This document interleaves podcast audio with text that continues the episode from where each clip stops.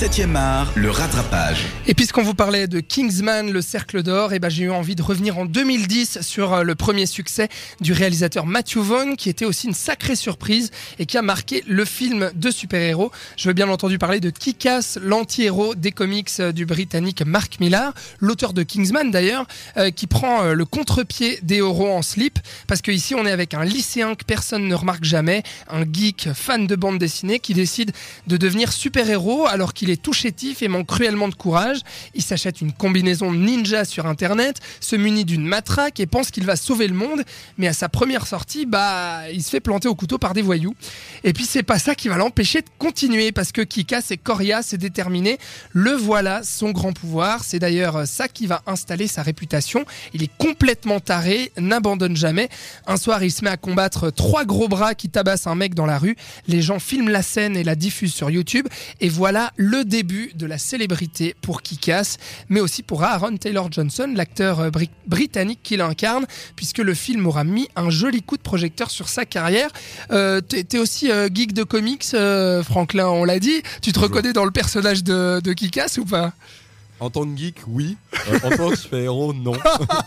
T'es arrivé d'être super-héros toi aussi ou pas? Ah Oui, alors totalement, mais... Ça, c'est une autre question. bon, en tout cas, qui casse pouvoir ou pas, il va gentiment être victime de sa popularité puisqu'il va se faire prendre dans une aventure qu'il dépasse. Il va rencontrer un duo de justiciers, Big Daddy et Hit Girl, une sorte de Batman et Robin du pauvre. D'ailleurs, euh, les clins d'œil sont frappants, hein, euh, autant dans les costumes que dans leur relation, même si on est ici avec un père et sa fille, incarnés par euh, Nicolas Cage et la jeune Chloé Grace Moretz. C'était d'ailleurs un rôle en or pour elle parce que sous ses airs tout mignons, bah, elle avait quand même très ans. Hein. Hit Girl est plus badass qu'un super-héros et balance des jurons à tout va, euh, ce qui représente une bonne partie de l'humour du film. Puis il y a ce personnage, euh, Matthew Vaughn, bah, il s'en amuse beaucoup pour faire l'insolent, rajouter du trash bien comme il faut, euh, un peu comme, comme dans Kingsman d'ailleurs, hein, la gamine qui tue les méchants. Enfin voilà, c'est assez provoquant aussi. c'est assez mémorable celle-là, Hit Girl, Franklin. Ah, Hit Girl, elle a marqué le premier, le premier qui casse et le deuxième. Et le deuxième aussi, tout à fait. Et bien sûr, euh, alors on a Nicolas Cage qui fait quand même plaisir euh, en Big Daddy, ce héros inspiré par Batman, déterminé à faire tomber la mafia de Frank D'Amico, incarné par Mark Strong, tiens, qui était euh, dans Kingsman aussi. Et il y a aussi le fils du parrain de la mafia qui, après le succès de Kikas, décide lui aussi de s'improviser super-héros. Il devient Red Mist, le stéréotype du geek qui a trop lu de comics, lui aussi, ce qui donne des affrontements hilarants avec qui casse, voilà les deux qui s'affrontent. En fait, euh, dans Kick-Ass, on retrouve déjà la formule de Matthew Vaughn. C'est drôle, c'est fun, c'est hyper bien réalisé, les scènes de combat sont dingues et ça n'hésite pas à être trash, ce qui faisait vraiment du bien à voir dans l'univers du film de super-héros. On se sent euh, plus dans la réalité, plus impliqué. Il y a le mythe euh, du super-héros inébranlable qui se déconstruit. Et puis encore une fois, ce qui fait la force du film, bah, c'est à la fois de parodier un genre et de déconstruire un mythe ou d'être du cinéma fun et jouissif tout en ayant un fond intelligent, un vrai script des vraies valeurs à transmettre. C'est pas que du second degré, il y a une vraie part de sérieux. Dans Kick-Ass, Matthew Vaughn s'intéresse euh, à ce qui fait vraiment un super-héros. La cape, le slip, le masque, ou plutôt la détermination, le courage et la volonté de défendre une cause coûte que coûte.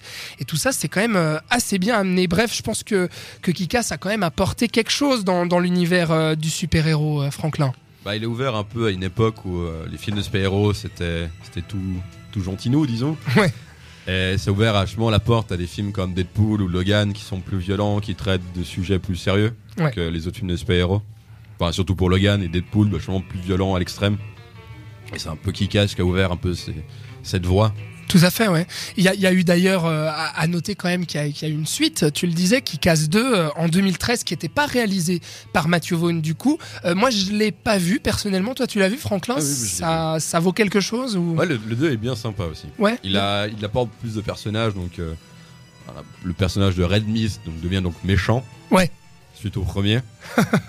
où à l'époque il était encore gentil, il voulait se rebeller contre son père, il était fan de Kick-Ass. Ouais. Là, il devient méchant. Euh, du coup, c'est un peu le, gosse pourri gâté avec plein d'argent qui va engager euh, des, tueurs pour créer son équipe de, super vilains. Avec des noms, dans la plupart, pas du tout dans le politiquement correct. Euh, par exemple, le personnage, donc une femme, une femme russe ancienne du KGB qui s'appelle Mother Russia. Ouais.